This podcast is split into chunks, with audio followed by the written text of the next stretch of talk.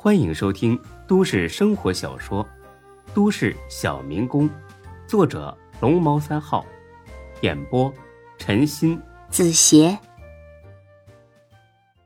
第四百八十四集。人往往对陌生的东西感到不适和紧张，比如呢，见到一个陌生的人，又或者到一个陌生的地方去，再或者去干一件陌生的事儿。然而，从这一点上，却能看出这个张二狗确实有点能耐。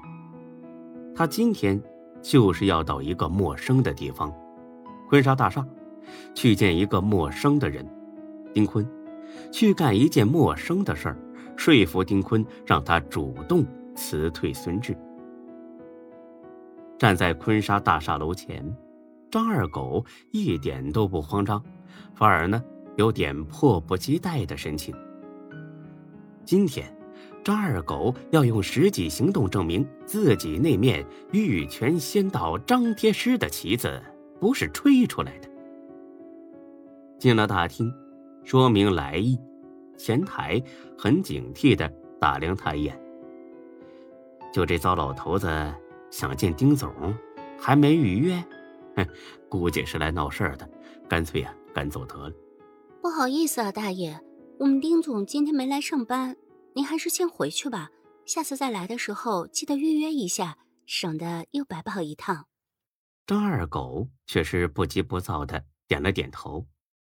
啊，行，这来都来了，是不是？我自个儿啊，随便转转啊，呃，参观参观。这小姑娘心里真是鄙视他，这真是个土包子。当这里是博物馆呢？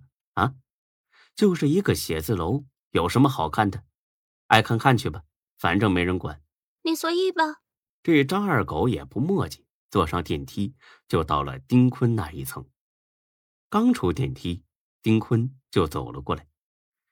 虽然呢，在现实社会中没见过，但是张二狗在电视上可是见过丁坤，因此张二狗认得丁坤。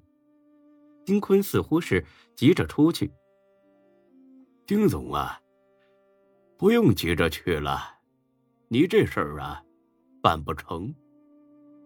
丁坤一愣，很是警惕的看了一眼张二狗。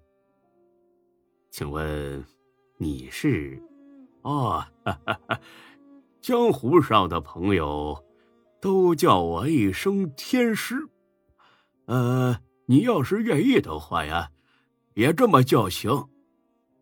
丁坤心里暗暗的笑了笑，呵呵，天师，好大的口气！我干脆叫你太上老君好了，这八成是碰上骗子了。哦，是吗？那您随意啊，再见。丁总啊，我说了，你这事儿啊办不成。何必浪费这一趟腿呢？丁坤再次停下了脚步。你知道我要去干什么？我不知道。既然不知道，那凭什么说我办不成啊？简单呐，你脚步匆忙，眼神慌乱，眉头紧锁，肯定是想赶去救急。若救得了。自然不会是这副模样，我说的对吧？丁坤这次仔细的打量了一下张二狗，须发皆白，年老体衰，但是眼中却透着一股清澈的光芒，颇有几分世外高人神采。就算是个骗子，那也是一个有点本事的骗子。也不妨听听他想说什么。那不知道天师有没有时间到我办公室喝杯清茶呀？巧得很呐，我就是来找你的。丁坤心里边又是一愣，他根本没见过张二狗，甚至不知道孙志身边有这样一个人。啊，不好意思，是我怠慢了。来，请。这到了办公室，茶器上、烟蒂上，天师这才开口。也不绕弯子，直奔主题。丁总真是年轻有为呀！呵呵呵，过奖过奖，承蒙朋友们照顾，混口饭吃而已。呵呵呵，别急着谦虚啊，接下来的话，你可能就不爱听了。丁坤不是个小气的人，也喜欢听实话，所以当即笑了笑。天师想说什么，尽管直说就是，我洗耳恭听。嗯，我想说，你确实年轻有为，但若是跟一个人比起来，你还逊色很多。这话一下子勾起了丁坤的好奇心。和好胜心。看来天师认识那个人了。是啊，不但我认识，你也认识。不知为什么，丁坤竟然第一时间想到的就是孙志。谁呀？有必要说出来吗？我猜你肯定已经想到了吧。孙志吗？哈哈，丁总果然是个聪明人，也是个直爽的人呐，就是他。你认识孙志？我是他的朋友，也是他店里的员工。